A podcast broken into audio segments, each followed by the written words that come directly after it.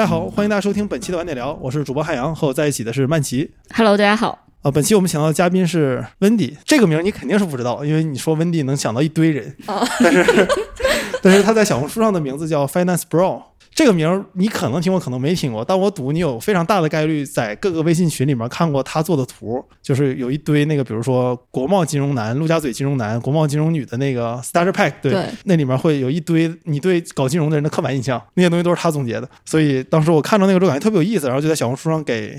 他发私信说能不能录一期节目，因为我觉得那个在搞笑背后，其实那个观察特别敏锐，就是他总结的出来，你感觉你身边总有几个朋友是中枪的，嗯而且你感觉那几个点抓的都特别准，所以我想说，那能不能找来聊一聊，就是他是怎么观察金融行业这个这件事儿的？那我们可以先聊，然后给温迪可以之后再自我介绍，对吧？可以对最后再再讲讲你的经历啊这期这。期节目要把你的自我介绍放到后面，可以因为你一旦说了自我介绍之后，这期节目就变成另外一期节目了，啊所以我们可以一鱼两吃。嗯哎，那我假设这个我们的听众朋友他还没有看过这张图，他可能也不会在在就是在在上班路上听，他可能也不会把手机掏出来去查一下那个图。你能不能跟大家简单讲一下，就是你在这个小红书上 Finance Bro 这个号里做的事儿是什么呀？嗯，我觉得就是挖掘了身边一批金融男和金融女他们身上的一些共同点，然后这些点往往是就是外界可能觉得是妖魔化他们的一种形象，但实际上在内行人看来又总有那么点道理的这些点，所以其实无论你是外行人还是业内人，你都能找到就是会心一笑的那个点，对。能举个例子吗？我就比如说这个，我想到这个金融男就是喝那个 whisky，就是装逼吧，相当于。然后最近不是有个电视剧叫那个《装腔启示录》嘛，它里面也拍了这一段儿，就是这个男主炫耀自己只喝麦凯伦十二，然后被女主挑出来，就是说你这个这点太初级了什么的。对，就我觉得身边我现在能想出来叫上名字的男性朋友都有两三个，就是这样的，就是梦想就是开一个 whisky bar。对，所以就是就是我觉得不管是外界对他们的妖魔化，还是他们本身就是这样，就这个群体就是已经就是是有这些共同点的。对。那我想问一下，就是你很多图里这个 starter pack 是什么意思呀？Starter Pack 就是它其实是来自于呃，就是 Instagram 上最早就有那种呃做这种金融行业 meme 的账号，然后他们会就是叫，比如说那种呃有有一些人，比如叫那种 Basic Girl Starter Pack，就等于是你要开始你把你自己想象成那个人，然后你需要一些什么样的装备，或者你要做什么样的事儿，嗯你就能成为一个这个入门的这么一个就是有点像这个新手村的任务 list 的感觉，是吧？呃、对对，或者就是说你具备什么样的特点，你就入门了，你就上道了这种意思。我看过的第一张这种图是那个以前在 ins 上看的，有钱的亚洲亚洲小孩儿啊，对对对，亚洲留学生，对会的嗯的的起步套装是什么？对然后就是穿什么样的衣服，穿什么鞋，开什么车。对。但但其实这个这种刻板印象，你说它是刻板印象也对，但是它里面还是有点道理的，我觉得。是的，是的，总是有道理的。你做的最火的第一张图其实是国贸金融男的那张那张图，你能不能先跟大家总结一下那张图里都在说什么呀？哦，这张图里，我先找一下这张图。嗯、对，就我觉得有几大类吧，就是第一是这个人的 background，对吧？就是很很多，就是大家会朝这个什么 NYU Stern，然后哥伦比亚水校，然后很多这种清北就是 top two 的金融男，就大家会去标榜自己的学校或者说出身，以来证明自己的一种正统性。因为我觉得金融行业无论你认可与否，它是很看所谓你的出身的，就是很挑门槛儿的。就哪怕说你是人大，就可能在一些很顶的基金来说，都差那点意思。就（括号无意冒犯人大的 任何人）。对，然后这是一类吧。然后第二类，我觉得是他们的兴趣爱好，就包括这个滑雪，然后包括呃，就骑单车、小步，然后然后下班之后就是去喝酒，包括就他们经常刷这种 dating app 什么的，然后会在上面标榜自己是啊、就是金融男，然后陆家嘴打工人，然后国贸打工人，对。然后第三类，我觉得就是那种他们的这种困惑，以及大家会 diss 他们的一些点，就比如说实际上自己挺没能力的，但是因为早些年比较幸运，或者是呃比较会对吧舔老板，然后就获得了这个位置，所以说有一些他们的这种焦虑，就比如说这个最近在看哪个方向，就我觉得经常能听到这句话，就其实大家都是那种一窝蜂的会涌向一个赛道，然后也说不清，就是自己其实可能也没有多少所谓那种行业真正的 insights，然后就是去道听途说一些别人的观点，然后搬过来自己用，然后就显得自己很有见解的样子，对，然后包括这个就是那个下次一起喝酒，我觉得也是大家会就就那种在国贸然后吃饭走在路上遇到的说，哎，下次一起再出来玩啊什么的，然后实际上再也不会约彼此了，就会有一些这种比较梗的地方吧。嗯，每十分钟刷新一次邮箱。对，这也是就是因为打工人嘛，就是你需要经常去 check 有没有新的邮件进来。就我觉得可能投行这种乙方会更频繁一些。对，因为比如说有一个邮件进来，你马上就得回复啊，sure will do，will reply，对吧？on it，然后 will revert asap，就你会需要去很一力以气的去回复很多东西。所以他们是很多人是生活在这种焦虑和压力之下的，就经常会需要看一下邮件什么的。然后包括我有这个就是 Apple Watch。然后问你朋友，就是那个 Apple Watch 最大的用处是什么？就正常人会说是呃健身，对吧？或者是记录你每天的这个什么消耗卡路里。然后打工人一般都会说是那个有邮有邮件进来的时候，他会震一下，然后你可以看到并且及时回复老板的消息。对，而且你这图里有个特别经典的就是会抱怨新来的实习生 intern 能力不行。对，我认识的所有人，嗯，干这个行业的都在抱怨自己的公司实习生能力不行。对，就仿佛这个行业没有任何一个能力行的实习生。对，那。在你的观察下，你觉得比如北京、上海、香港的金融从业者有什么共同点和区别吗？嗯，我觉我觉得香港是最点的那一批人，因为我我们所描述这个群体是所谓这种呃外资行嘛，就是可能你比如说泰泰人民币的这种基金，可能它并不不是能够完全的 fit in 这个描述。懂，对，不是不是不不是 fit in 的问题，就是不在鄙视链里头。呃。在鄙视链上面是吗？在鄙视链最下面。对，出鄙视链。现在不一定，我觉得。现在对，现在不一定，完全反过来了。就是我觉得可能香港，因为它是这种最早对吧，然后就是中西方融会贯通的一个地方，所以这帮人是学的就是最有模有样的。然后包括就是从美国、英国回流回来的很多这种留学生，他可能第一站也是香港，然后回国之后他可能反而是被稀释或者被周围人这种同化了的，所以他这种点的行为就等于被稀释掉了。对我觉得香港可能是最点的一帮人。嗯，就是你如何定义点呢？点就是我点这个词儿，我之前从来都不知道。然后是我看到我那个图底下评论，一直有人在刷太点了，然后什么的。然后我去查了一下，然后点这个词的定义，好像就是其实可以理解为那种，就是就是它最早应该是来自于就斜点这个意思吧？对，然后就是很很 meme，然后是一种梗，翻译成普通话就是啊狠狠的共情了这种的。对，然后逐渐的延伸延伸延伸到今天，其实大部分人用它的时候，你就可以把这个理解成刻板印象中最刻板的那个。对对对对。那回到刚才那个问题上，就你觉得香港所谓的点，其实指的是它的行为模。式更类似于西方的投行，我觉得是趋同，并且表现出一种内在的共性。对，就是比如说，就纽约最点的应该是这个 Midtown Uniform，就所有人都穿一个这种 Patagonia 的 vest。对，那你说香港就很热，对吧？大家肯定穿不了，所以不能说它是一种单纯对西方那种模仿。我觉得反而应该说是就表现出一种行为上的共性，并且这种共性背后是有一定的心理上的原因的。对，然后我觉得这个心理上的原因，可能就像大家经常总结的，就比如说。啊，金融男就很自大，但实际上背后是内心的很极度自卑。然后可能有些人是那种小镇做题家，觉得自己是靠这种打拼，然后获得了今天拥有的一切，所以表现出一些那种很 alpha，然后目中无人，对吧？包括 diss 所有的 intern，觉得他们都不如自己，然后或者说 diss 那些就是可能呃家庭环境什么比他好的人，因为我是靠自己的拼搏才得到这一切的。对，就是我觉得可能点的就。表面上看只是外面的一些那种行为，然后他们吃什么穿什么，但背后我觉得一定是那个阶级所代表的一种心理上的状态，或者说他们心里的一种呃一种共性吧。你刚才已经说了香港的你你的一些观察，那你觉得北京和上海呢？嗯，就我自己有一个隐约的感觉啊，就是不一定对。如果得罪了任何人，就是那就是我的感觉。就北京和上海搞金融的人有点互相瞧不起。哦，我觉我觉得可能还是这两类人不太一样。就比如说你让我描述北京的这个金融市场，我会觉得一级的从业者是更多的，他们往往就是更接地气，然后跟一些草根创业者混在一起，然后他们会以比如说自己很有资源，就是然后就知道很多这种消息，然后为荣。对，但我觉得上海给我感觉还是外资那一套吧，就是整体来说比较洋气，然后是会去。呃，就是比如说吹捧我们这个很公正，对吧？我们很有效率，我们很高效。然后他们反而是不太有一些那种特别接地气的机构，对。包括就是说，可能大家对上海金融的印象，很多人是就是浦东那边嘛。比如说你想到浦东，你就想到啊那种摩天大厦，然后西装革履那些人，就那些很多。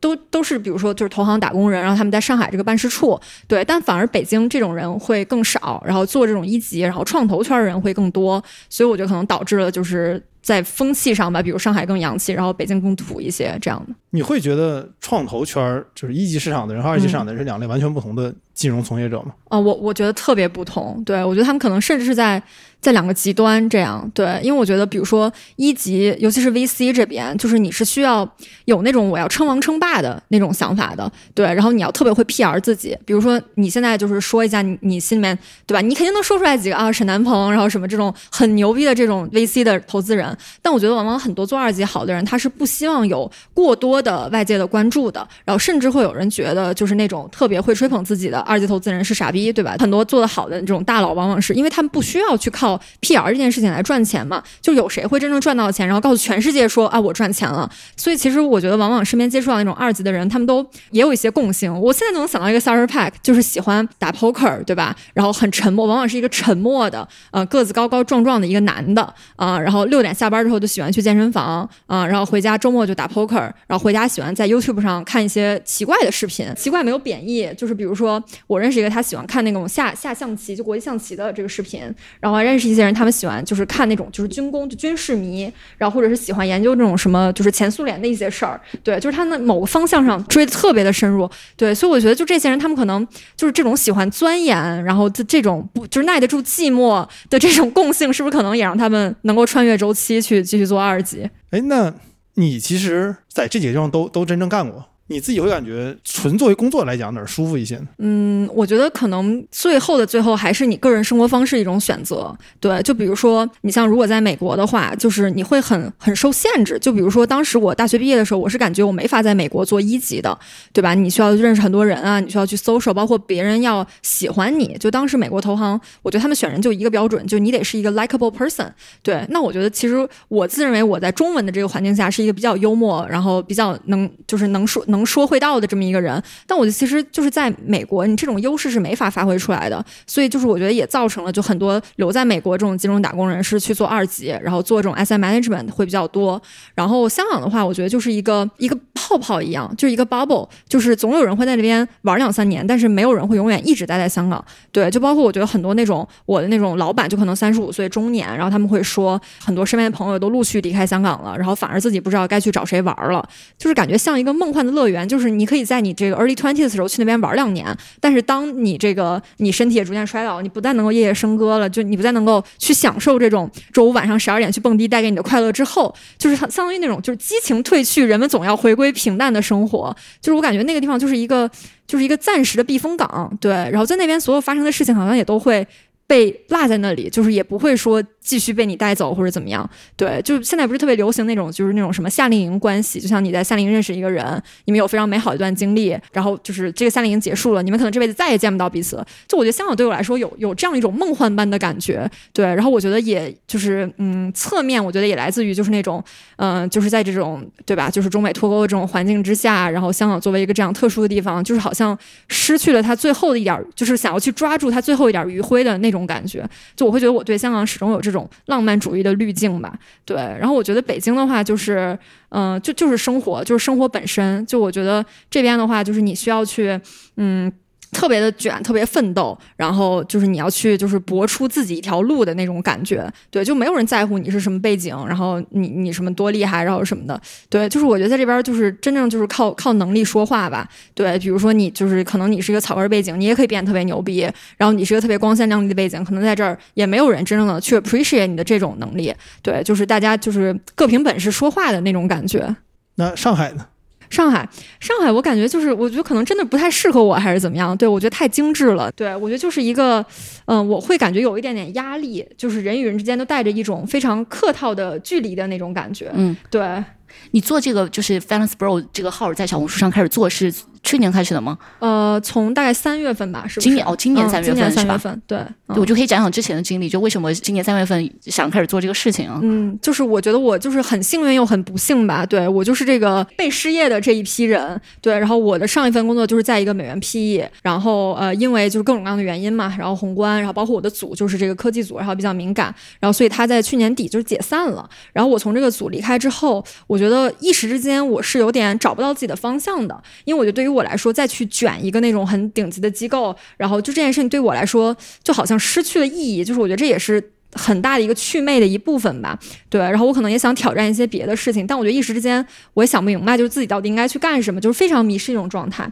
然后在这个过程中，就是我其实和挺多朋友就是去会去出去玩什么，他们就说，哎，你特别搞笑，就你为什么不去做一个这个小红书呢？说说不定你可以当网红什么的。就是在这样的怂恿之下，然后我才开始发内容的。对，但我觉得一开始我并没有就是很系统的规划过什么，我想成为一个博主，然后怎么样？我觉得也算是比较意外的走上了这个旅途。因为你现在的标签是搞笑博主嘛，嗯，对，所以 一开始。你你什么时候给自己加上搞笑博主这个标签？搞笑博主，我觉得可能嗯五五月份吧，可能是对，就是我觉得我对这个号的定位有过动摇，对，就是很多人会希望我发一些那种比较干货的内容，什么怎么找工作，怎么 networking 什么的。但我觉得我本身是比较反感，就是拿这种标签出来说话，对，包括其实小红书上现在有就是好好几个类似的这种账号，然后会说什么啊，我是怎么进入顶级投行的，然后怎么样？我觉得是给大家在创造一种不必要的焦虑，就是就这种光鲜的 title 在这个就是。对吧？你说什么学生看来是特别有吸引力的，对，但我觉得就也无形中给他们增加一种就是焦虑和压力吧。对，就是我觉得我认可这种，就是你你你说自己的 title 什么能给自己带来流量这件事儿，但我觉得我本身就是没有那么大动力去做，就我更愿意大家认识的是一个本质的我，就是标签之外的一个我。对，嗯，因为我看这个介绍里它是有一些标签的，对，包括常春藤投行，然后 PE，对吧？对，嗯，我觉得可能你可能需要。再跟大家仔细介绍一下你再过往的经历。对，在对对，我因为大家肯定对常春藤投行 PE 这些标签也是感兴趣的，包括你你说就是你这一次失业之后会有一段时间会有些迷失，说不知道未来的方向是什么，可以讲讲你本来自己设计的这个职业计划是怎样的？对，行，那那就要从比较早之前开始说了。我从小到大是一个就是别人眼里的好孩子，对，然后是一个父母东亚父母会特别喜欢的一个好孩子。这个就是初中，然后我就在北京四中，然后上了北京四中高中。然后大学申请的时候也非常顺利吧，就去到了就是美国宾夕法尼亚大学沃顿商学院，然后在那边也非常顺利的找到了一份就是香港投行的工作，呃，然后非常顺利的找到一个就是国内然后美元。顶级 PE 的工作，但我觉得这一路走来的话，就是我更多的是呃会去想，就是说这个社会要求我做什么，或者说嗯拿着这一手好牌，我要去怎么样？就我觉得很少会去想，就自己到底想干什么。就我觉得唯一面对这个问题的分岔路口，可能是就当时上大学的时候，就是呃一方面是说，就我对统计比较感兴趣嘛，一方面可以比如说留在美国做一些那种呃 data analysis 的工作，然后另一方面也可以就比如说回国做金融，然后做投行。就当时好像是面临的这么一个。选择，然后当时我就想说，哦，回国做金融，感觉能给我打开一个更大的窗口。就因为，比如说你坐在那块写 R、写 Python，你是不需要关注受就是世界发生了什么事儿的。但如果你要做金融的话，你被迫着要去学习很多这种市场上的信息。然后，所以当时我觉得说，啊，还是就毕业第一份工作，我觉得还是做金融比较好。对，然后后来我就选择了，呃，就是回到香港，然后去做这个投行。然后我觉得在那边两年，也确实带给了我很大的这种视野吧，包括说你要和一些特别顶级的公司，然后去打交道，然后。然后学他们就是是怎么呃平时开会，然后处理一些信息，然后非常高效去做事。我就是把我培训成了一个就是一个流水线的一个螺丝钉，对，就那种感觉，就是你会特别知道就是应该去怎么处理这些事情，但同时你也失去了自己的灵魂，就是你好像失去了自己作为一个人的一些那种特点，就是你已经完全变成了一个标签。你就是高中毕业申请去沃顿商学院的时候，你当时。就除了申商科之外，你有就是想一些别的方向吗？哦，对，当时其实我申的是社会学，对，因为我高中就是会对这种人文社科特别感兴趣。我当时高二的时候，其实有去上过一个那种 summer school，就那边选修了他们社会学的一门课，对，就是讲这种就是 minority 啊什么的。对我觉得就是大家会很有理想，就我感觉我的理想好像停留在了我高中的时候，就一上大学，这个社会就裹挟着你，就是说你要去做出一个成年人那种特别理性的选择，对，然后对于所有那些。就是你的爱和梦想，就是停留在了高中的那个夏天。所以社会学这个选项是怎么被排除的？这个也很有意思。就是我呃，就是当时就是高中的时候，我因为我学那个 AP 嘛，就是那种美什么先修课程学分儿。然后当时我最感兴趣的是美国历史，然后里面其中我最感兴趣的是偏政治这一块儿吧。然后正好宾大它有 PPE，就是呃 Political Science 这个 Philosophy and Economics。然后我觉得是一个特别综合性的学科，所以其实我当时本来进去想学那个的。然后但是就是理想很丰满，现实很骨感。对，然后上大一之后。后，我就上了几门政治学的课之后，我发现完全没有美国人那么的 eloquent。然后他们很多人是将来想要从政的，对他们很喜欢就是辩论，然后就是或者讨论一些那种很先锋的议题。对，然后后来二零一六年的时候，就特朗普当选了，嗯，然后我就感觉我的这个美国梦碎了，已经对，就是 我这个过去所这个崇拜的一切啊，信仰的一切，就一瞬间崩塌了。美国反对美国，对，然后我还记得那是一个雨天，然后因为就是我我在那个费城嘛，然后费城是一个就是这个深蓝的，就是它城区是一个深蓝的地方，嗯，然后呢，就是当时很多教授直接就是说，啊，今天课取消，我们要上街去游行，然后怎么怎么样，嗯对，然后就这一切都让我感觉就还是那个荒诞，就让我感觉啊、好荒诞，就是我觉得是不是 echo 了最近年轻人说的那个什么世界是一个什么巨大的草台班子，对我觉得可能那一刻我就是接受了我这个 lesson，然后之后我就说啊、啥也别想了，好好挣钱吧。大二的时候我就开始上一些就是商课的这些课，然后最后就是从沃顿毕业了，等于。嗯，明白。他说特朗普是沃顿的吗？特朗普对这个很有意思，就是就 那个好，就特朗普好像就是他一直就是声称吧，他实际上是个转学生，他是就转校过来的。然后还有一个译文趣事是，就是商学院那个大楼叫张亨斯曼号，就这个张亨斯曼他本身是一个共和党议员，然后他就是捐了这栋大楼。然后当时就是这个戏称啊，无法考证，说这个特朗普他还是这个就是娱乐节目明星、地产大亨的时候，他也想捐这个楼，并把这个楼任命为窗炮。然后但学校就认为这件事情会给这个就是学校人带来伤害，然后就拒绝了他这个捐款。但是特朗普的女儿确实是在沃顿商学院，嗯，就是特朗普女儿上学的是这个真材实料比他强。呃，对，但我觉得这个“真材实料”这个词儿，不知道是否适用于美国大学啊？因为大家都知道，就是美国大学它是综合考量，嗯，就是它也看校友关系，对吧？就如果你父母是这个学校的，对，然后去的话，应该是有一些便利的。对，或者是你捐了很多钱啊，你想你都直接捐一栋大楼了，你孩子还不是想来就来吗？不过我觉得你穿这衣服特别有意思，因为你今天穿的 T 恤是一个蓝色的 T 恤，然后里面是红色的图案，，嗯，象征着美国。我觉得。中我觉得你我觉得你有点走火入魔了，你有点，对，因为我我觉得我有很多同学跟你有一样的经历，就是嗯在美国，然后特朗普上台，因为作为中国人你也不能干什么，是是，然后但你就看着边上的美国人，你就会感觉一定有些问题出错了，但你不知道错在哪儿了。对对，包括我觉得很现实，就是我们这届之前，就是你其实你留在美国是一个相对容易的事儿，就包括当时就我找金融方向工作，比如像什么高盛，然后 MS，它都是去去 sponsor 国际学生的。但其实到我这一届比较明显的，就这些美资行都退出了这个过程，然后留给你的选项就是像嗯、比如说 Credit Suisse 这种欧资行，它可能还会去 sponsor 国际学生，其他那那些大投行他明面上不会说的，但他实际上已经完全不看了。就如果你没有绿卡或者永居的话。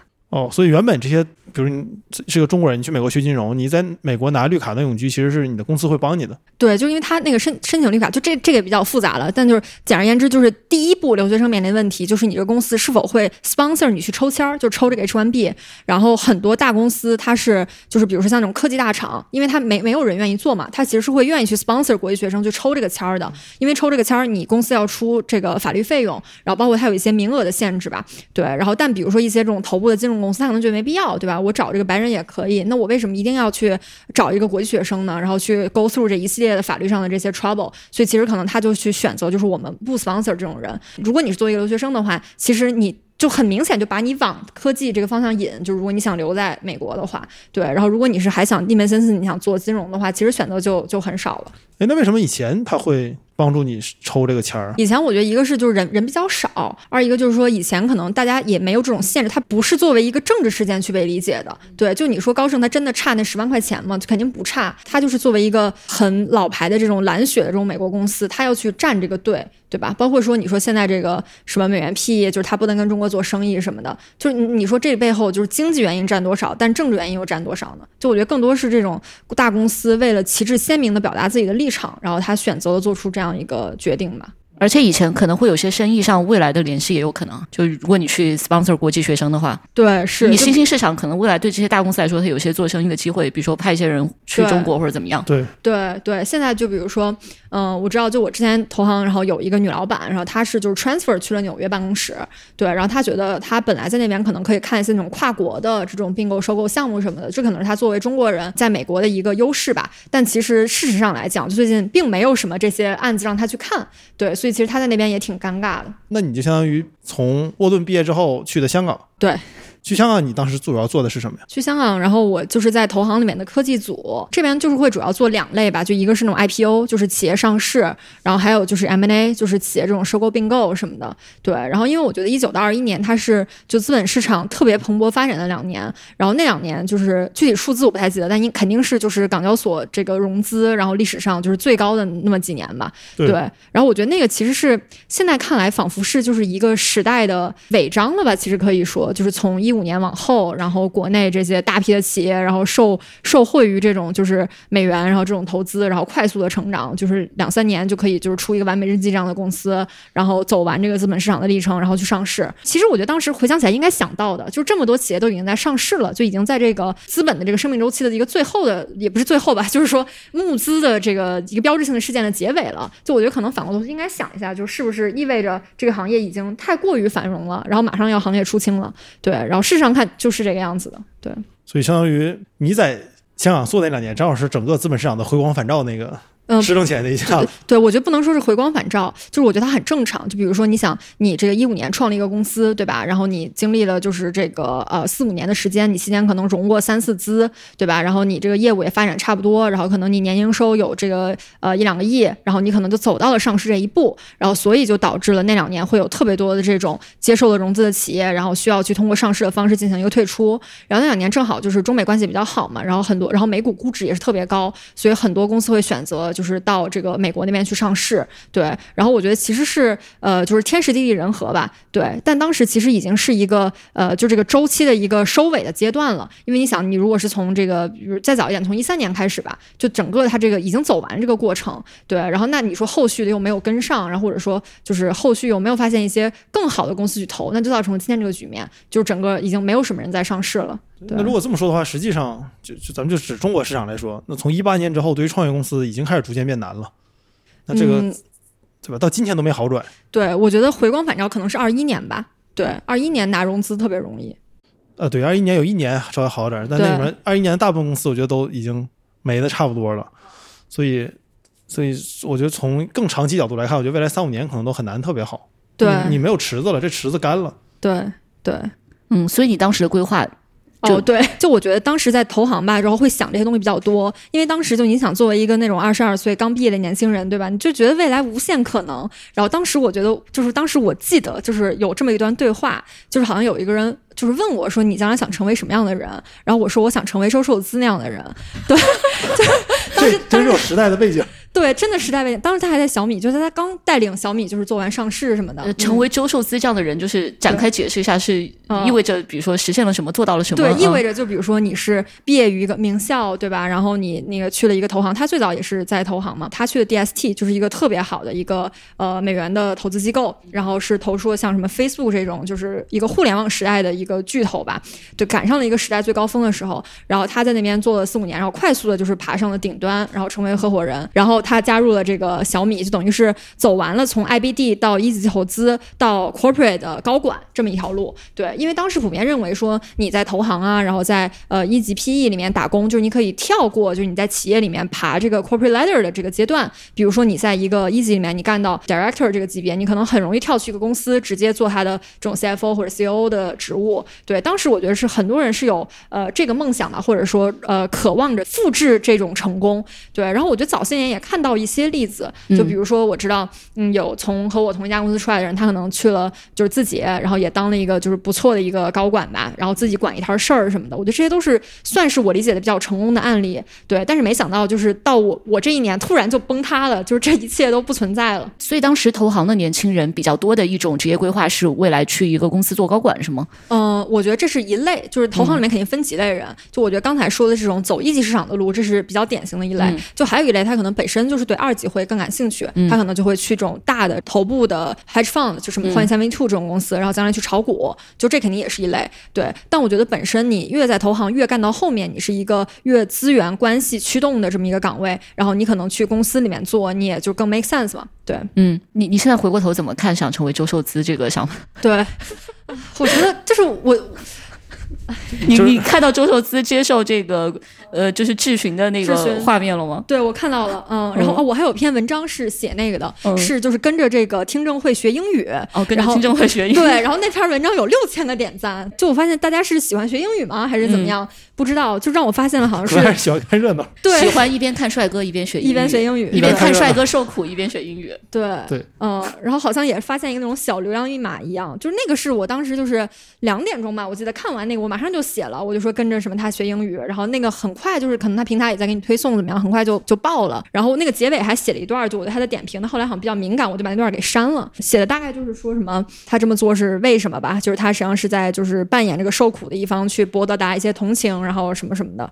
就是我，我觉得回头看这个梦想，我觉得是，就我觉得是一个时代的那种缩影吧。就包括你说一三一四年、一五年，我记得特别清楚，那个时候还是这种叫什么这个 O to O 的天下，对吧？你还记得吗？什么和和离家，什么上门美甲，有很多这种公公司。我还记得我在出国前那个暑假，就是呃会有一个那个什么什么什么共享空间办公，然后就吸引了很多那种创业公司去加入。我还去就是看参加过那种就是创业公司举办的那种线下的那种会什么的。当时我会觉得那是一个特别蓬勃发展的时代，就你干什么都有机会，对。然后包括甚至我大概上学，可能一七年都有人就是想要去就是 drop out，然后就是我退学了，然后直接我去创业什么的。当时是，对，当时看起来就是一个特别合理的一个一个选择，对。但就没想到就是这个时代的变化就是这样快，对，这是辍学生，对，而且是非常就他的。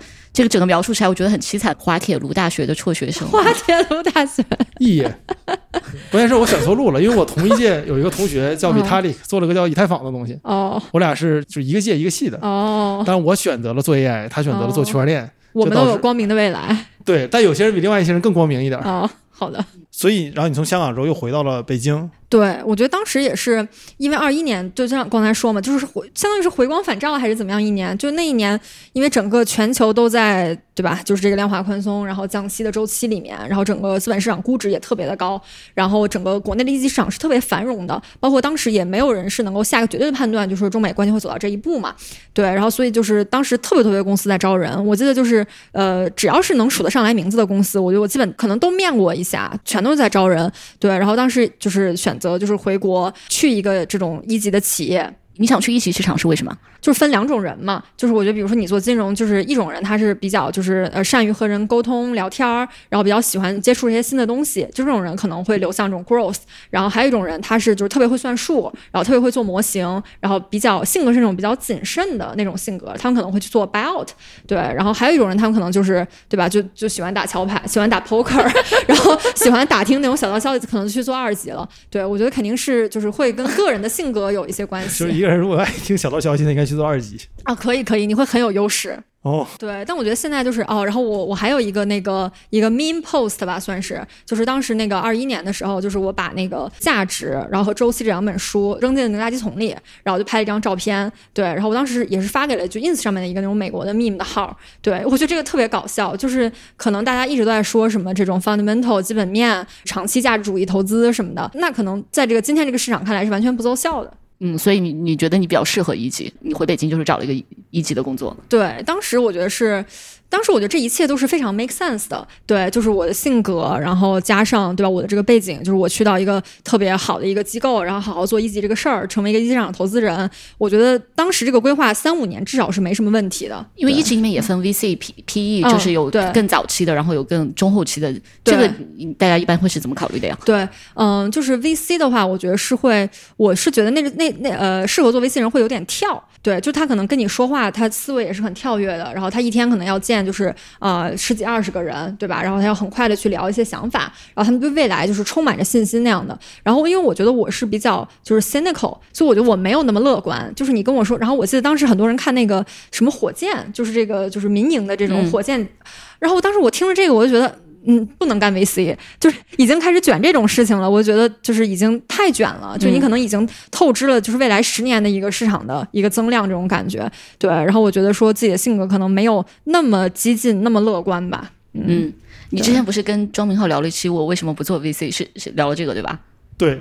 但他不做 VC 的感觉是因为就是庄明浩是我们之前另外一个节目的嘉宾，以前在经纬，嗯嗯然后他不做 VC，他的的核心原因还是觉得自己可能对这个行业不太合适，倒并没有说就乐观与否这个事儿，他主要还是觉得自己看人在这个方面不是最强的，所以那可能在这方面，那他就不如换另外一个赛道去去看一看。对，但你这个角度我是第一次听说，什么角度？就是因为不够你乐观了。对，因为哦你想，你如果做 VC，你投任何一个项目，你要你你其实就赌他什么事儿能做对，对对吧？你赌他这个事儿在未来十年内是能做对的，并且这事儿成功之后是个非常大的事儿。所以当你看到火箭的时候，你会意识到，我猜你的想法是这事儿应该够呛能成吧？对对，如果都需要投这个事儿了，那我是不是就是也得看的都是这种这么大的事儿啊？是是，那那的确这个理由我觉得是很合理的理由，而且我第一次。你这么说完之后，我觉得很多人其实是这么想的，对。就是他如果不做 VC，可能很很大一个原因就是呃时代有自己的原因，但另外一个原因可能也是因为你现在要做 VC，你要看的、你要投的都是一些相比于以前更虚无缥缈的东西。对？对，你说你投新消费的时候，你还能在楼下吃一口，对吧？但你现在你要投一个东西，你自己都不知道这东西怎么回事儿。你这个东西，你假设你放到十年前，你跟别人说，别人都觉得你疯了，对。但现在大家都在投一些让十年前的人觉得你疯了的项目。是的，是的，对。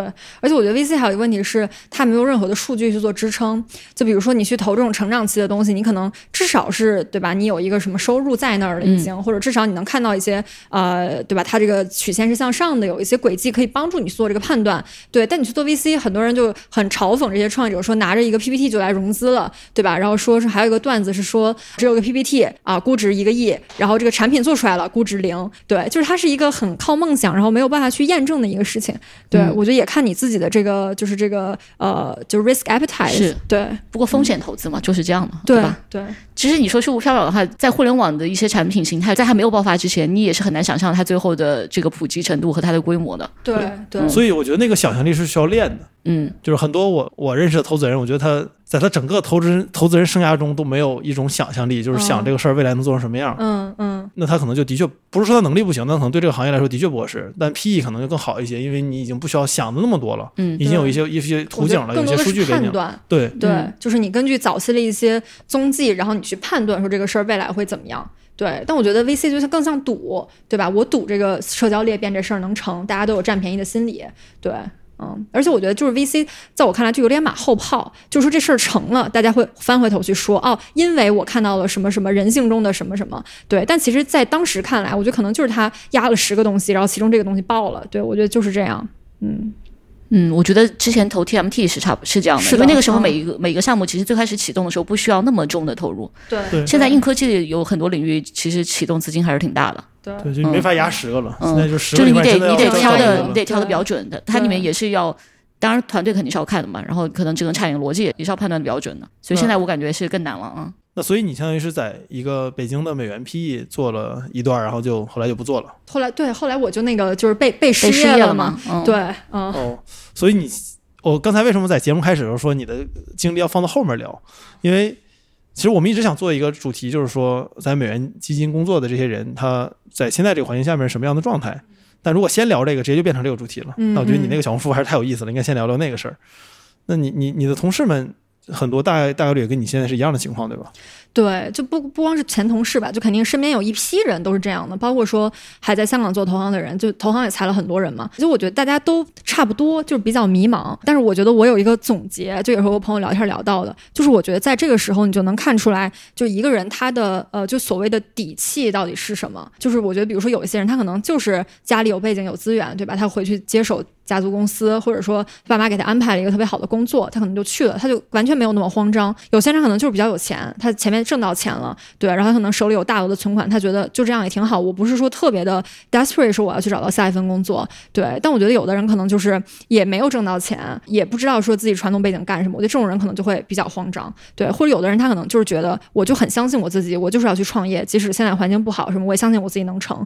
对我觉得也有这种人，就是我觉得就是越是这种艰辛的时刻，反而能看出来，就是人到底在乎的东西是什么，以及他到底有什么。嗯，那你现在感觉这个圈里的大部分人有什么呢？如果你总体观察一下现在这个市场情况，嗯，我觉得是，就是我我不敢说这个能代表大部分圈儿的人啊，但我觉得反而是对我自己的一个反省吧。对，就是我觉得就是有点眼高于顶那种感觉，嗯，就是不够接地气。就比如说你真的让我去干个什么事儿，我不能给你保证说我一定有能力，对吧？你说带领这个产品从零到一，从一到一百，我觉得我没有那个能力，我不是说从这种大厂卷出来的。对，然后你说让我去做一个那种什么创业公司什么的，就是你又需要特别大那种野心和那种生命力。我觉得这两两个东西可能在你日复一日这种打工中，你早就被磨平了，就你已经不是当时大学的时候你觉得自己能改变世界的那个人了。对，所以我觉得就是有点。高不成低不就的那个意思，对。然后我觉得现在我对我自己的劝诫就是说，你心态要放平，就是相当于从零开始，对。就你可能你过往所依赖的一切都不再是你的优势了，反而是你的一个劣势，对。就好像是那种，就是你原来飞得越高，你现在摔得越狠的那种感觉，就好像是世界对你一种惩罚，就是谁让你以前那么卷的，对你如果没那么卷，你反而现在你可能处境没这么差，就是会有一种这种就是很报复性的想法吧，对。你说的没那么卷，你是指从上学一路这么算是吗？对对，因为我觉得，比如说，我觉得我肯定是卷到了就是前百分之五的那个那个级别的。但你可能，你如果是卷到前百分之五十的这个人，他可能毕业之后他没有想着说我要去投行，我要去干什么，对他可能就去选择了加入一个公司，对吧？做一个什么，呃，做一个这种 functional 的一些职位，就他可能现在他也没有受到这么大的影响。对我可能会我会有一些这种想法。嗯，我想说就是，我觉得可能现在挺多行业还是受挺多影响的啊。嗯。就不光是这个金融行业，对对，而且金融行业至少有一个好处，我觉得大家还是有一定积蓄吧。对，就如果你不是工作时间特别短的话，如果有个大概两三年或者三四年的工作，如果你平时花钱没有特别特别多，我觉得至少还是能存点钱的。对，就你没有什么自己上班，然后你的伴侣全职在家带两个孩子上国际学校，然后你有一个千万两三个千万房贷，那你应该还可以。对对，你说那种人也不是上了三四年班的。肯定也也是也是工作了比较久的嘛，倒还真知道不少这样的人。对，我觉得那种人压力是更大的。对，就咋整啊？你这对，然后我觉得我也比较庆幸，就是说这件事情发生在我非常年轻的时候，然后职业非常早期的时候，我觉得对我来说打击没那么大。就我觉得最惨的人可能是那种，比如他现在已经是 VP 了，对吧？然后他这个年薪就可能已经几百万了，你随随便换到一个别的公司，别的公司未见能接得住，他也未见得愿意去，对，就很尴尬。那比如说，我觉得我现在让我接受一个正常的，就是那种十几万的工作，我觉得没问题啊，就是我。我又是谁呢？我完全可以从新开始。对，嗯，那这个心态还是挺平的。你刚刚说那种人，说不定还去投了中职，还爆雷了。对对，嗯。不过我其实，在聊着，我突然。意识到另外一个事儿，就是我们在聊美元这个大环境变化下的影响的时候，我们聊的都是工作的人，对，工作了很多年的人。但实际上，就我们作为中国人，我们的那个人生履历，基本上从初中、高中开始，你就开始往一个方向去走了。对。那所以此刻应该有一批学生还是想走你之前的路，就你作为一个学姐，对他们来说，他们想复刻你的路。这些人应该此刻正在学校里面，是或者马上要毕业了。对。那那你认识这样的人吗？那他们觉得现在该怎么办？嗯，我倒是不认识这种就是还在上学的人了，对，但我可能会认识那种比我小一个一两届，就可能比如说刚进投行的人，就这样的。我觉得他们的职业规划就感觉挺灰暗的，就是原来对吧？大家还有规划吗？就没法规划了。对对对，第一步我觉得肯定是就没有规划，走一步看一步。对我觉得也会有一些人就想去再读书，对，就读 MBA，我觉得也是一个挺就是很很多人的一个选择。对，MBA 只是延缓你没有规划的这个事儿的发生时间。对，而且我觉得我会很怀疑，就是读 MBA 这个事儿的性价比。对，就我觉得可能去读的人就是会，就是可能就说这就是一种人生体验，对吧？或者说我就是想要一个名校，就一定是满足了他某种心理的。对，但我觉得对我来说好像没有找到这么一个我不得不去做这件事儿的动机。对，对，那你说，比如一个人，假设他跟你一模一样，然后是中国最好的。高中之一出来的，然后去了美国最好的商学院之一，是，然后去了最好的金融机构之一，嗯，就这条路已经走不通了，嗯，对吧？呃我觉得不能不能这么绝对吧，就肯定不能说是走不通了。就比如说，现在还有一些人，他们还在卷的乐此不疲，就是肯定有这样的人。对，但我会觉得说，以前你对金融这个事儿的热情，比如说你有一个五分儿，你就能在这条路上走得很顺。但现在你可能得有一百分儿，对吧？你才能够卷别人，让你的老板认可你，然后你带来价值。就我觉得就是这么一件事儿。对，就是原来这个盘子特别大的时候，你不怎么努力，对吧？你挖就能挖到金子，对吧？你要么就是自己带资源这种。就我看很多那种招人的地方，他会。比较委婉的暗示说啊，我们想招一个比较有资源的这样一个人。我觉得可能你就是得天赋异禀，对，在某些方面天赋异禀，你才能去卷这个东西。对，但我会去想，这个是不是也是就是呃，所有行业都是这样的，就不光是金融，对吧？那你说现在互联网大厂也卷，就金融还是一个相对不那么卷的地方，因为它要这个门槛，要你的学历什么的。对，所以我觉得这个东西也得就是辩证着看嘛。对，就比如说你说那现在去去这个，就比方去中金，对吧？那是不是一个机会呢？啊，那你最累的时候是一周工作几天？几点到几点？嗯，我觉得最累就是在就是在 MS 那段时间，对，就是嗯，唉。就很很难追忆，就这么形容。就有段时间我想跳海，就是我想通过自己的离开，就是来控诉这个万恶的资本主义。对，你说在这是在香港的时候，对，在香港的时候，不是在北京跳后海啊，不是，对，是跳跳这个维港的海。嗯，对，嗯，我觉得就是暗无天日，然后就接受着那种身体和精神的双重 PUA 那种感觉，然后心脏也就不是很舒服。哦，那我觉得互联网公司一般还不至于这样。嗯，你又没干过，你怎么知道？你如何评价？那是对吧？我觉得可能也很累。做播客不这样。对，因为你没有你没有正式上过班，其实你没有受过毒打。对对对，我有可能毒打过别人，但我自己不知道。对，对你你这张脸就是没有受过毒打的脸啊。对，所以我觉得其实就是你对很多事情你是有那种好奇心的，而且我觉得你天然的觉得很多事情就是能成，它没有那么难。对，但我觉得不知道为什么，就可能可能从我这个角度出发，我我就就很很很现实。就是我会觉得，就是啊，那他一定会遇到各种各样的问题。我来给你列一下可能的问题，对我就会自然自然而然的往这些不好的方向去想。对，你们你们是同龄人对吧？就是我觉得广义上咱仨都是同龄人。我虽然只比比如大学比你早上了三年，但实际上我上学的那个时代和你上学的那个劲儿已经完全不一样了。就我上学的时候，就是中美局势，奥巴马还在台上呢，对，就没有什么没有什么问题，特别好。然后奥巴马就重返亚洲也没怎么返程，然后也不会有人觉得什么贸易战，然后中美经济是中美关系的压舱石，这东西大家还都信。对，就你对中美关系有最悲观的想象，也不会想象到现在这个样子。所以那个时候你在国外也好，或者说我一五年回国创业的时候，你融资什么也好，就就完全和现在是完就是一点都不一样。就那个时代，你让现在的人假设他。就完全不知道之前的事儿，你让他跟他说以前是这样的，他觉得这都是小说，怎么以前怎么还能这样？对，对，我觉得青年时期的经历确实很重要。比如说六零后，就是我们父辈那一代人，他们会到现在都还是，如果说他人生中没有遇到特别大的挫折，他还是比较乐观的。嗯，因为从他出生到现在，整个国家肯定是翻天覆地的变得越来越好。对，他基本上经历的就是这样一个周期啊，就一个向上的周期。对。我看了一个研究，说什么就是毕业生毕业那一年，如果是经济衰退的年代和就是经济繁荣的年代，就这个毕业生这辈子的收入会什么相差什么百分之十之类的，就是你的这个起点往往可能也决定了一些事情。不过我觉得咱们刚才说到这个时代有很多对很多行业都有影响嘛，但美元基金这个事儿肯定是受影响非常非常大的，就这个它跟其他行业可能。你可以广义上的说都受影响，但实际上这这就是大，嗯嗯，对，所以你你作为在这里面经历了这全过程的人，你你会觉得说让你再选一次，你会更早的出来吗？更早的出来。哦，就比如说有人告诉我说，对我跟你说三年之后这个行业会这样，首先你会信吗？我觉得会信，就有一些端倪，对，包括说从我个人角度来说，我会觉得这个就是工作本身的意义到底是什么？就我可能每天会问我这个问题，就我对于这种价值感和意义的这种需求特别高吧，但是我觉得如果说。提早出来的话，那又干什么呢？就可能归根结底就是一个你是怎一个怎么样的人。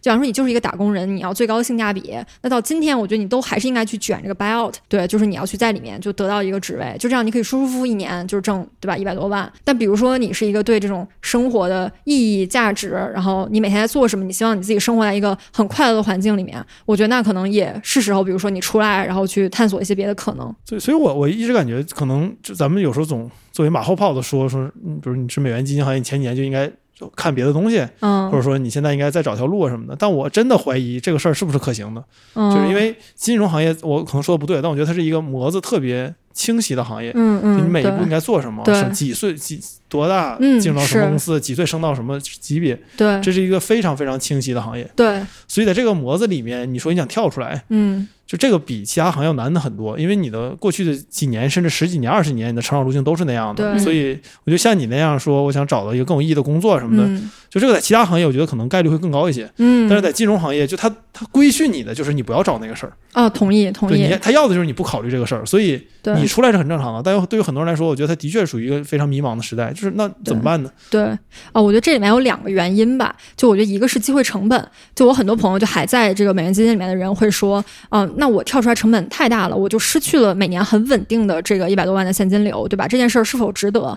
对，然后我觉得第二一个是就是那种，嗯，就是思维的惯性，对，大家会认为就是说啊，我过去一直是这么过来的，所以我将来一定也能怎么怎么样，对，就比如说对于我来说，就是我觉得好像过去过往我的每一个选择总是既要又要还要，然后我总能达成，所以我就会想着就是我接下来是不是也能既要又要还要，并且能找到一个特别令我满意的东西，对我觉得这个就是这种思维的模式的惯性吧，我觉得就是在这样一个巨变的时代，就我觉得也得抛弃这种思维惯性。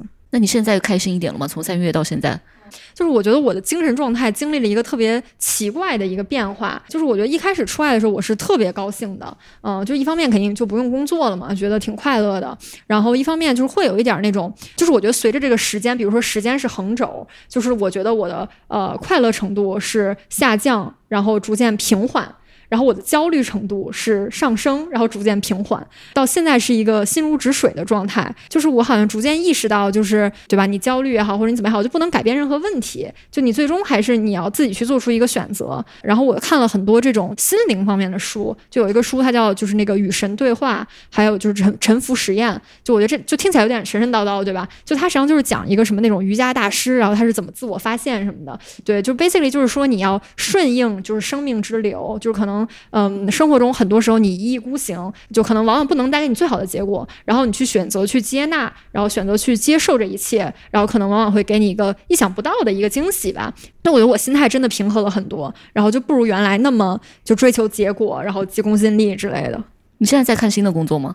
现在我觉得一直陆陆续续在看，对，然后就从一开始就可能还想找一个那种呃金融的工作，到最近我觉得已经就不怎么看金融了，就我会看一些那种什么互联网大厂什么的。就我觉得反正本身我也是一直想去企业里面工作，我觉得就不如趁这个机会，对吧？跳出来，然后真正去企业里面。但我有很多那种已经在大厂的朋友，就是规劝我，就是千万不要去，去了什么 三天你就会后悔，什么他会把你的血吸干，什么会让你什么整个人什么没有没有精气神儿，还有什么什么的。这事儿你熟啊？对，我听下来，我觉得有可能你反而还真应该去过创业公司试试。是我我也看一下，就是那个视角下的世界是什么样的。对啊，我可以打个广告吗？就是有这个创业公司想找这种。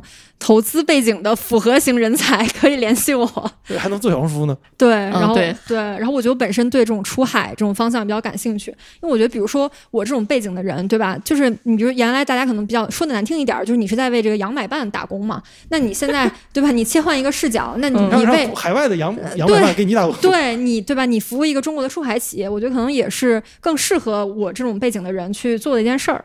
嗯，对。然后，如果听众朋友想联系你，应该怎么联系？可以在小红书私信我，对，你能发一条私信，可以，嗯。所以你在现在做这个小红书内容的时候，中间有什么就让你觉得高兴，或者说让你能有找到自我的那种感觉的时刻吗？嗯，我觉得小红书特别好的一点是它及时反馈性特别强。对，就是你这个东西发出去，你就能看到，对吧？很多人点赞，然后一般比如说有几百点赞，我觉得啊，这个帖子挺好，得到人的认认同了。所以这件事情是你在打工中很难得到的一种意义感和一种正面反馈。对，因为比如说投行可能还好，就它是项目制的，你就六七个月，对吧？这个项目要么上市了，要么黄了。对你如果做投资的话，对，往往你这个三年五年你看不到这个结果，然后你也就是没有那种正向反馈。对我觉得这个是我可能建议所有打工人都应该来做小红书的一个原因，就是能弥补你心中可能需要的那种反馈和意义感。对，这我特同意，因为我当时开始做内容，包括给晚点写稿的一个原因，就是因为我创业，所有人都跟我说你要延迟满足。对，有一天我想，我他妈不想延迟了，我就要现在满足。有什么事儿，那我现在满足。对，做内容，因为你做完之后马上就有评论，就有反馈。而不像你创业的时候，你你在做很多没法证伪的事儿，你要等非常非常久的时间才知道你之前做那个决定是对是错的。对，所以我挺特别同意这一点，但我觉得不一定要做小红书。嗯，写内容，对内内容输出可能都是一样的。对，实在不行还可以教别人我是如何上沃顿的，这也是一个最最终的一条路嘛。最终最对，然后 最终的一条路 什么意思？万物最终都是付费。你看最近好多一级投资人做 VC 的都开始在小红书和各个上开号嘛。是见到很多这种号。对，以前他们最瞧不起这个，现在都开始干这个了。对，嗯。这个我觉得也是有价值的。罗振宇才是你最终的归归宿。对，就一千个听众里面，可能对其中有一些人是有用的啊。对，总有人是韭菜。对，虽然可能对大部分人也许没有什么用，因为这个东西最最终还是要靠你自己嘛。嗯，对，嗯。而且我觉得就是做这种就是内内容输出这种行业，我觉得特别好，就是它就是。有有一个叫做这种就是呃反反脆弱性吧，就这也是一本书嘛，对，然后它里面就是讲说呃就是为什么你应该既当一个作家，然后又在比如说在国企上班，对，因为就是说一个能给你一个很稳定的现金流，一个是对，一个是能给你一个就是特别高的一个 upside 嘛，对，就我觉得小红书这个事儿也是，包括做任何的这种内容输出和媒体，一个是说讨厌你的人他不能真正的伤害你，对吧？他干的最坏的事儿就是他弄一个号专门去骂你，对吧？那对，那我觉得黑红也是红嘛，对吧？就任何一种关 关注，真爱粉，我觉得对，可能都是一种流量，对。然后现在遇到黑粉了吗？黑粉，我觉得可能会有这种，就是我里面可能有些这种比较，就涉及到一种就是女女性主义啊，然后男女对立啊，就可能会有些这种比较风口浪尖的话题，我觉得。总会有人不认可你，但我觉得就是没有关系，就是这本来就是一个图谱嘛，三百六十度，就什么样的人的想法都有。就我不求说我能得到所有人的认可，我觉得那样的话你也失去你的棱角了。就人们爱你肯定是因为你所表达那个观点很鲜明的地方爱你，但恨你的人肯定也是因为这个点所恨你。所以我觉得这个倒没什么的。你发的什么内容会引起男女对立的？男女对立哦，就我有一期是说什么呃什么金融女什么至暗时刻嘛，然后底下有一条评论就是说为什么这个里面十条可能有五条都是性缘相关的，就是我理解可能比如说什么啊男前男友啊，然后什么男领导啊什么这种的，我没有去公开的回复这个评论。我觉得你真正在这个行业里面干过，你就会知道这就是无法回避的一些事实，就是同期比如说男性就是比女性生得快，可能你身边或者哪怕你不自己在意，但你身边就是会有人评论你。就是说啊，什么谁谁谁嫁了一个富豪，对吧？谁谁谁嫁入豪门了，很轻松，怎么怎么样？就有些人会说啊，这个世界都在鼓励女性是向下的，什么向下通道总是打开的，没有人教女性怎么去卷，怎么去上升什么的。但是我觉得其实反而很多，就我身边的一些女生朋友，就是会说，就是哦，那世界给了我这个选项，对，如果我想去选这个也是完全 OK 的。对我觉得其实真正的这种，就是不见得说谁对谁错吧，我觉得只能说是包容，就是怎么样的想法人都有。哎，那你们有想过，就把这个内容做得更系统，或者做做更多全职的输出这种吗？对对，我有想过。嗯，就是一方面，我觉得我的个性确实挺适合做小红书的，就是很多对很多事情，我觉得我的想法比较鲜明。对，然后我觉得个性层面，因为我有挺多那种纯搞笑的东西，我就不知道为什么就是大家会喜欢这个东西。就我很多那个说那个什么北京英语的那个，嗯，那个太那个我看到了。对，就我我一开始我都很费解，就是为什么会有人喜欢这个。后来我发现，只要发这个，就都挺多人点赞，然后挺多人就是涨。粉儿的，然后我也很犹豫吧，就是说是否，比如说我干脆换个名儿，对吧？我不叫这个 Finance Bro 了，我就是从此跟这个金融相关的梗就是去割裂，对，比如说我专门做这种搞笑的，或者说拍一些那种更情景，就是更泛留学生群体的，对，因为比如说拿一个那种市场 time 的角度看，就是我觉得整个呃金融圈，然后你的这个受众是非常小的一批人，就可能一共有个三万五万，对吧？然后里面大部分是男的，他根本不在小红书上面，对，那那你对吧？你的受众就更小了，所以我去想怎么比。如说你是为了涨粉为目的，那你可能应该把这个东西做的得更泛。比如说所有这种有留学经历的人都能看懂你的这个内容。对，就我觉得这个 potentially 是一个方向。对，因为你从三月开始发嘛，然后到现在一点二万粉丝是三已经秒杀我们五五个月是吧？这个算在小红书算很快的，对吧？但其实就是大部分都是集中在就可能五六月之前涨的，对，就是最近都没怎么涨。然后我看到过有一些比我就更快的，就可能几个月就两万三万的那种也有。但是小红书这个体量是不是已经可以有一些商业合作？可以接小广子吧？没，我觉得我觉得很难，就是一方品类问题。对对，就一方面我觉得我不是那种很垂类的，比如说你是美妆或者家居，你肯定是可以接了，对。但我这个连真人都没有，我觉得就很难。对，然后我觉得关于变现的话，我倒不是说。我一定是想通过什么广告去变现，对我觉得就说实话，就对今年广告大盘也太差了，对，就整体表现也都不好，对我觉得更多的还是说就是嗯，吸引一帮就是认可你的这个人，就我觉得你这个变现这个事儿肯定是不愁的。嗯，我我帮温迪打个广告，就是他那个小红书上会卖一个兜子，上面写的是硅谷银行存款纪念，那兜子太逗了，我觉得你应该有一个。然后对，到时候可以放到那个封面里面，封面里面存款一元纪念，对 SVB 啊，对，可以点开这个店铺看一看。对，这个太牛了，这个。对，我觉得包括就是说你的受众到底是谁，就我会经常想一些这方面的内容。就我觉得这个是不是其实跟做投资挺像的，就是你需要去想一些，嗯，对吧？你的市场，你的所谓的这种 product market fit，然后你的这个 time，然后你未来增长潜力什么，就要要想很多这种东西。然后我觉得包括还有一些那种人性底层的东西。就我觉得我开始做这个号之后，我走在路上，我无时无刻不在观察，就是说这一个现象代表了人的底层的一个什么共性。对，比如说我看到一些比较火的内容，我会去想，哦，它。满足了人们一种就是想要去及时满足、及时获得的一种共性。就很多帖子就说什么，呃，什么这三个技巧你一定要学会，然后什么的，哎，我就很想点开看，对吧？然后打工人，比如看完这篇帖子，我好像就学会这三个技巧，就那种往往收藏都特别高嘛。然后比如说。嗯，就是走在路上，然后就是有一些帖子，就是那种美女啊，然后怎么化妆、怎么变美之类的。嗯，然后我就会想说，哦，就是这种变美，然后可能变得更健康。就我觉得这个是人可能永恒的一个一个需求，就是这个事儿是包括说，可能以前做投资，大家会问什么是真的，说这个事儿是不是真的，还是是一个伪的需求？对我就会去想到底什么是真的一些需求和共性。不过刚才你说的那个投资那个，我觉得。特别有道理，就是因为你做内容本身也是一种投资嘛，投资是你自己的时间，或者叫我觉得也很像创业啊。就你要去想 PMF 的话，这个其实也挺很像创业啊。对，对，其实就是在做产品。对，然后你还想如何淘汰不合适自己的用户，比如说洗奶粉。你干过这个事儿吗？哦，我知道这个，很多人会去洗男粉，所有人都在做这个事儿，因为男粉是没有价值的，而且男博主都在洗男粉。当然，我们那号太小了，现在不涉及到洗男粉的这个。你们现在多少关注啊？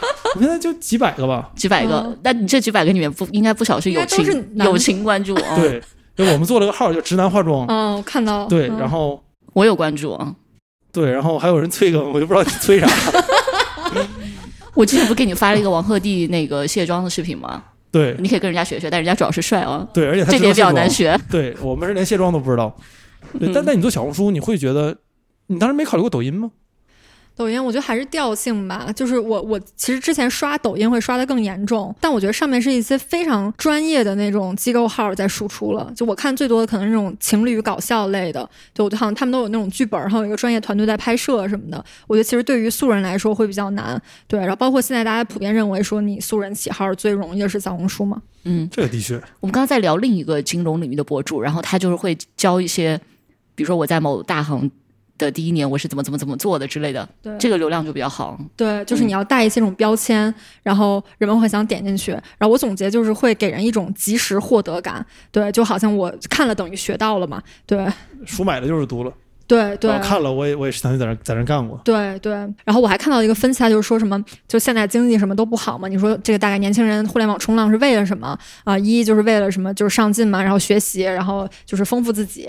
然后第二，他就为了获得一点情绪价值。所以其实很多那种做搞笑的或者专门做心灵鸡汤的那种号也能起来，就因为他们给用户提供这个情绪价值。然后我最近还在想，就是有一个创业方向，就我把它嗯认定为这种就是多巴胺方向。对我就发现，比如说我这个这个比较就是比较长，就是源头想到这个是因为，就最近很多人会说，呃，就是把中国和这个日本下行的这个周期做对比嘛，然后就是有什么异同之类的。然后之前还出了一个特别有名的野村证券有一个报告，就是说日本下行经济周期里面什么消费赛道是最火的，然后里面就指出，比如像一些冷冻食品，然后酸奶，然后什么纳豆。嗯，之类的，对，然后还有就是茶饮、咖啡因这种的。然后我觉得其实是你想之前上海疫情封城的时候，对吧？可乐都能成为硬通货。我觉得其实反而是这种在大家精神都不太好的时候，你去做一些嗯多巴胺，就是能够给人以情绪价值，或者说给人以这种生理性的这种成瘾性物质刺激的这种事儿，会不会很好？对，然后包括就这个口红效应嘛，大家可能会选择花一点小钱去取悦自己。我觉得就这方面，但我就我觉得还是个比较早期的一个一个想法，但我觉得可能是符合未来。来三五年的一个趋势的一个事儿，嗯，你会觉得现在状态比失业之前要好吗？状态吗？嗯，我自我评价的话，我会觉得原来我在打工的时候，我可能是在一个错误的方向上跑。对，因为我很早之前就问过自己，比如说四十岁的时候，当你从呃床上坐起来，你看着镜子里的自己，你希望那个时候你是一个什么样的人？你这是二十几岁产生的。疑问，我在我在就是在投行工作的时候吧，对，然后当时我就是想到，比如说我是一个衣着很华贵，然后我在一个很好的一个房间里醒来，然后我知道我待会儿要去，比如说一个 fund 当一个什么 director，我会觉得啊，就是我的生活就完了那种感觉，对我就觉得天呐，就是就是 heck no，我不要过上这样的生活，好具体，对，很多人梦寐以求的生活，对 对，然后我问了我很多那种就是好朋友，我说四十岁你是一个 MD，他天啊，我这么年轻有为吗？就很多人。会这样想，但我当时好像就知道，就是自己并不想成为一个这样的人，对。然后，所以我觉得，其实当时还在打工的时候，我已经产生这样的怀疑了，就我做这件事情的意义是什么？嗯。然后我记得特别清楚，就是我在嗯二二年五月份的时候吧，然后我写过一篇，就是我自己在就是自己写，然后就是说这个叫什么美元 PE 未来会还会存在吗？对，就写过这么一个东西，然后里面挺系统的分析了，就是嗯为什么会这样，我的出路是什么，然后什么什么的，还画了那三个圈。儿就是你的个什么兴趣、能力，什么养活自己，然后 intersection 就是你的这个 true passion 什么的。对，就我觉得我是比较，就一方面我很理想主义，就是我想找到一个自己的 true passion，能让你每天为之奋斗的东西。一方面我觉得我又很 cynical，就是我对现实有很多的批判，所以就挺矛盾的。就是最近就有点就停在这儿了。对，就是我觉得 eventually 我理想的生活状态可能是四十岁我居无定所，然后我有一个真正自己喜欢的事儿，但又能让我很自由。对，就可能不是一个需要很多钱，但是一定能给你带来很大程度上的意义和满足感的一个事儿。那你真应该创业。好的，对有些东西有不满，但你还有 passion。对，那就创业者都这样，就他对一些东西生气。对对对对，一些东西对，然后这个点我特别认同，因为当时我我就是看了一个那个评论，他就是说你最讨厌什么，就这个东西有可能就是你最大的，就是你能为这个世界带来价值的改变，因为不是所有人都像你一样讨厌这个东西。嗯，我有一段时间就是我还跟我一个，就我刚才说我看很多这种瑜，就是瑜伽啊，就这种精神方面的书，然后我一个朋友他是之前短暂的做了一段时间瑜伽方向的创业，就是瑜伽旅修啊这一类的，然后我还咨询他，我就说为什么我会出现我现在的这样一种状态，他就是说因为你有对呃过去的恐惧，说你要放下恐惧，比如说你是不是很害怕自己选错了，或者说你很害怕自己无论做一个什么事儿都不能像以前那样所谓的在别人眼里看起来很成功，正是因为。为你有这些恐惧，所以你迟迟不能做出选择。对，然后我听了这个话，我觉得哇哦，就是一下子点醒我了。对我觉得，我觉得就是这个样子。对，就是可能我会在内心很担忧，就是比如说，因为然后对，然后包括我还遇到一个窘境，就是就有一次我去面试，然后对方就说，嗯，就说啊，你你这个背景这么好，你为什么要来我们这儿工作？然后什么的？那我怎么说呢？就是我那我过去这行业没了呀，覆灭了，就我必须得选择别的出路。但我觉得别人会很怀疑你，就是对吧？就是你。是否，比如说你来我们这儿动机到底是什么？你是否能够长久的待下去？嗯，就是我觉得会面临这样一种困境，就是好像我无论接下去干什么，我都是会达不到原来的所谓的那种高度。对我觉得会面临这样一个身份的一个迷茫吧。对我觉得可能真的得去创业。就你现在问我说，我接下来干个什么才能觉得又上一个高峰？我觉得可能真的是创业。嗯，但你觉得又上一个高峰重要吗？就你能接受他接下来不是？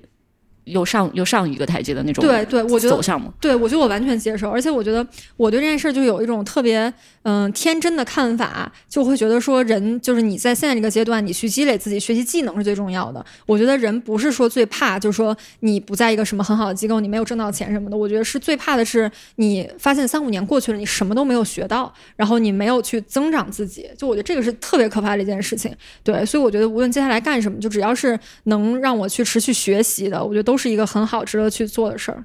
对，创业能让你又什么都没学到，然后也没挣到钱啊，太好了。什么都没学到，还是会学到很多的。对，创业肯定创业会学到很多错误经验，但是这也是有意有意义的。有意义，对，嗯。最近我们不是有发过一个，就是和一个佛学的研究者吧，重庆跟他的对话啊，在我们的晚点的周末版。哦，他那个里面倒是有聊到很多这种，就是关于现在年轻人的迷茫的一些问题啊。对对，然后这方面我也想过，就是我觉得是不是这种养生，然后加上就是这种。精精神方面，身心灵，我觉得是不是一个赛道呢？就身心灵是个赛道啊，当大师是个赛道，卖水晶啊什么的。哦，对，卖水晶，对，卖水晶。牌，对，卖水晶我也想过。对，你真想过？你你认真想过卖水晶？我认真想过。对，而且因为我就是会，就我跟有一些做做跨境那种朋友聊，然后也有人想法是就是往海外卖水晶之类的。这块儿就是我很迷惑。就这么说吧，就是我觉得呃，就是我慢慢才开始去想商业的一些东西。以前我觉得这个东西不是说呃，就是 naturally occurs to me 的这种感觉。就比如说有一个人就跟我说，你要。想清楚自己赚的是什么的钱，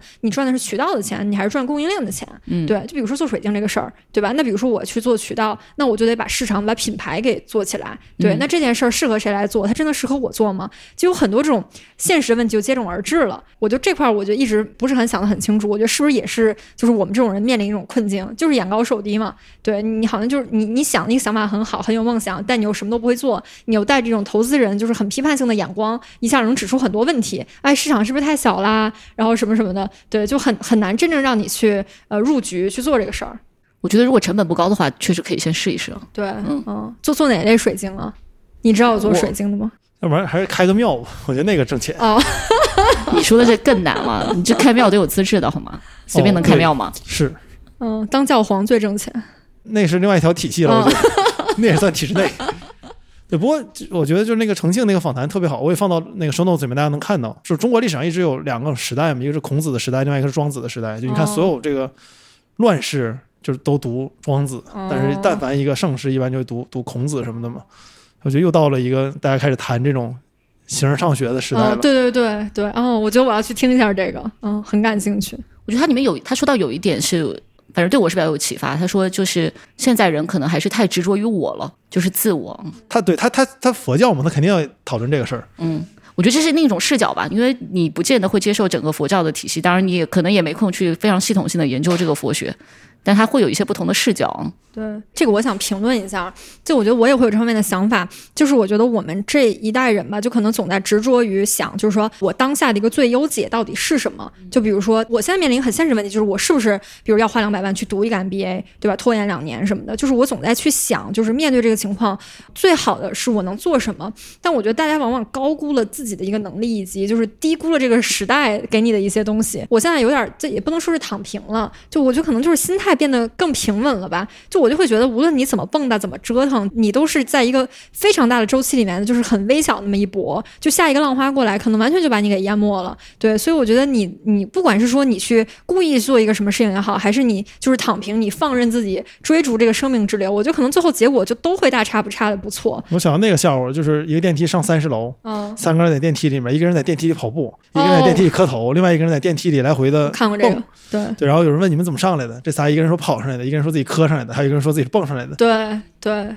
对，就是没有人总结是电梯把他们载上来的，是吧？对对，但但这一点我倒并没有完全觉得那三个人是错的，嗯就是因为中国的变化太大了。对你想，就过去一百五十年，从你的你的爷爷奶奶的爷爷奶奶那代开始，到你每十年就有一个巨大的变化，是，非常非常大。那在这种特别巨大的变化之中，你一定会想，就是那我该怎么办？对对我能抓住什么？就即使我是一叶孤舟在这个大浪上面，但我也应该抓着我那一叶。我们从小很多时候想的就是说，那未来十年肯定和现在不一样，那我应该做什么？对吧？其实这个这个其实还真是我们这种发展中国家、发展特别快的国家才会有的一种一种挑战。那嗯那这个是情况下，我觉得很多人他说自己是跪上来的啊什么的，你可能嘲笑他荒诞，因为他是坐电梯上来的，但你不能否认他跪的时候他是真信这个事儿。对对我我是这么想的。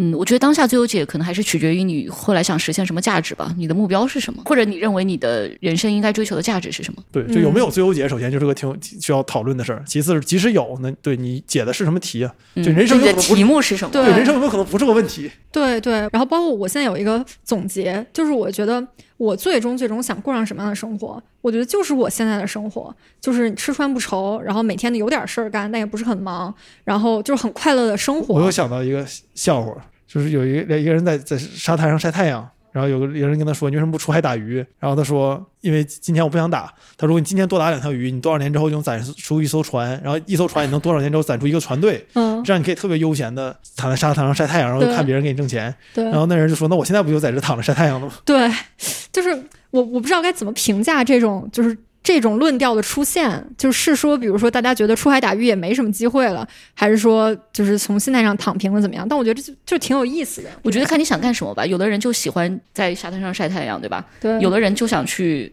就享受去打鱼，享受去大风大浪，对大风大浪，他和和鱼去搏斗或者干嘛，或者他是这这个海滩呃最出色的水手之类的。对，但这个点是在于，如果你是《老人与海》里的这种这种角色，你是不在乎这个事儿的，因为你要的就是打鱼那个事儿本身。但大部分人要的不是打鱼本身，要的是那个结果。对，但那个事儿就很困难了，因为假设今年就是你就打不上鱼，或者这个季节这鱼今天就是不来，那你怎么办呢？这个倒又绕回到那个话题了，就是对你不要执着于这个结果，不是种果而是种因的。对，就什么众生为果，菩萨为因，是吧？这话说的。我我最近就是有一个访谈里面，就跟有个人聊，他也是有经历过一个比较低谷的状态，然后他觉得自己有一段时间比较迷茫，嗯然后他说他的方式是他去回忆人生之中真正让他感动的时刻，哦，然后他要找到他人生的 slogan 啊，或者叫叫他人生的愿景吧。他跟你的经历有一点相似，就是他也是一路的整个整个从小的教育都是非常顺的，没有参加过任何重大的考试，就是一路保送的这种，嗯。他的 slogan 是什么？应该是利他主义的创造，哦利他的创造。哦，OK，有什么落地的想法吗？其实就是具体他会，因为那个人是做产品的啊，就他会哦创业做一些产品，他会觉得一些产品真正这个价值帮到了用户的时候，是他开心的。嗯，哦这个就是 FTX 那个创始人，那个 SBF 他的价值观啊，就有效利他主义，这是一个在硅谷有一段特别火的一个思维模式。对，但就是你帮，但是这个人说明这个事儿是有价值对的。，但是 FTX 最后出这个事儿，你也意识到，就这个这个，嗯我我对这个论调其实保保持一点怀疑态度。嗯，哦，我觉得他在就是你自己相信就可以了。对嗯嗯。你自己相信就可以了。我我只我只是觉得我想到了这个方式啊，嗯就你可以去回忆一下人生之中哪些时刻是真正让你觉得记忆深刻，过了很久回想起来，你仍然觉得是有价值、快乐的，嗯，仔细想了想，还是卷别人的时候最快乐，是吗？真的吗？有我认识有朋友的确是觉得卷是最快乐的。哦那我觉得这种人其实他也会，他也会很一致，你知道吧？对我也有遇到过这种人啊。只要一致，这人就没毛病。你比如说，就是这种就就类似于这种一直想做 VC 的或者一些做交易的人，就我有的朋友真的会看到一个交易信息，半夜都会就会，嗯，他想找人交流，他就会去到处去 call 人去找人聊，对，就他很乐于干这个事情啊。对，虽然可能有些传统金融从业者瞧不上区块链，但区块链炒币的也这样，就是哦。大家在这方面是一致的，就是看到那个信息非常敏感，出去玩呢，赶快找个电脑上网去去看那个对对对，就是我觉得他的目标也对也也很明确啊。他就是为了发现自己能做成这件事儿本身，他真不是为了钱。我觉得就刚才你说那个点，我我也挺认同的，就是就是在我很很想找到我人生意义的时候，我也会去回想，就是我过往的三个所谓的高光时刻，就是我会觉得特别有成就感、特别满足的时刻，然后试图从里面找到一些共性吧。对，但我觉得就是各有利弊。就比方有有一个 case 是，就是我有一天就可能中午的时候，我然后我到自习室里面，然后我去呃写就是写 R 去 figure out 一个 data set 吧，就是去帮助一个什么呃公益机构，然后去募募款的过程中有有什么 inefficiency，然后怎么去改正，然后不同的渠道触达的效率，然后怎么样 customer journey 这些东西。然后可能我进去的时候是就是中午刚吃完饭，然后等我出来的时候已经八九点了，就天完全黑了，但是我完全没有意识到这种时间的流逝。嗯然后我觉得那是一个我全情投入，就是感觉不到任何外界纷纷扰扰的这么一个时刻。嗯然后我就会去想，就是那是为什么呢？是因为我很喜欢写代码，还是怎么样？还是因为我很喜欢帮助别人？但我觉得其实这个就是很简单，就是一个写代码能给你带来一个闭环，就你能发现一个问题，解决一个问题，enter，然后这个东西 run 没有 bug，、对，就是你就感觉很爽，对，所以我觉得好像这种时刻也不一定能代表什么。我有一个搞艺术的朋友，就你面前这个照片有一个就是他拍的。我问你说什么东西是你你你想到你能做一直做的，就是你很喜欢的事儿。然后他就讲人生最喜欢的故事是毕加索，有一次在画画，然后一直画，然后有个记者问他你累不累？你不累吗？然后毕加索的回答是我可以做这事儿一整天。然后他说他就想找一个自己能做这事儿一整天也不会觉得累的事儿。然后最终他找到了就是做创作，对我找到了就是给晚点写稿。对，就我觉得这个是最理想的那种。对是我觉得不可否认，就是这就特别难这事儿，对，就很多人终其一生都找不到这么一件事儿。那你应该怎么办？你是追求一个高性价比的工作吗？还是怎么样？我觉得干半天不累也行啊。对，反正就人活着有啥意思？对，行，那这期节目到这儿，对我，我觉得是现在，我觉得年轻人的处境还是挺值值得得聊一聊的啊。嗯，对，而且而且我觉得这期节目大家听开头绝对想不到不到结结尾尾聊了什么，就是如何从国贸金融男对聊到这个人生的终极困惑，对，就是到底喝啥？到底吃啥？人生的终极困惑：今天吃啥？明天吃啥？然后所有的刚才我们提到的东西都会放到 show notes 里面，包括温蒂的这个小红书账号，然后他的硅谷银行的存款的袋子，然后以及如果你想找他的话，可以直接给他发私信。那感谢大家收听本期的晚点聊，也感谢温迪做客我们这期节目，我们下期再见，各位拜拜。拜拜拜拜拜拜。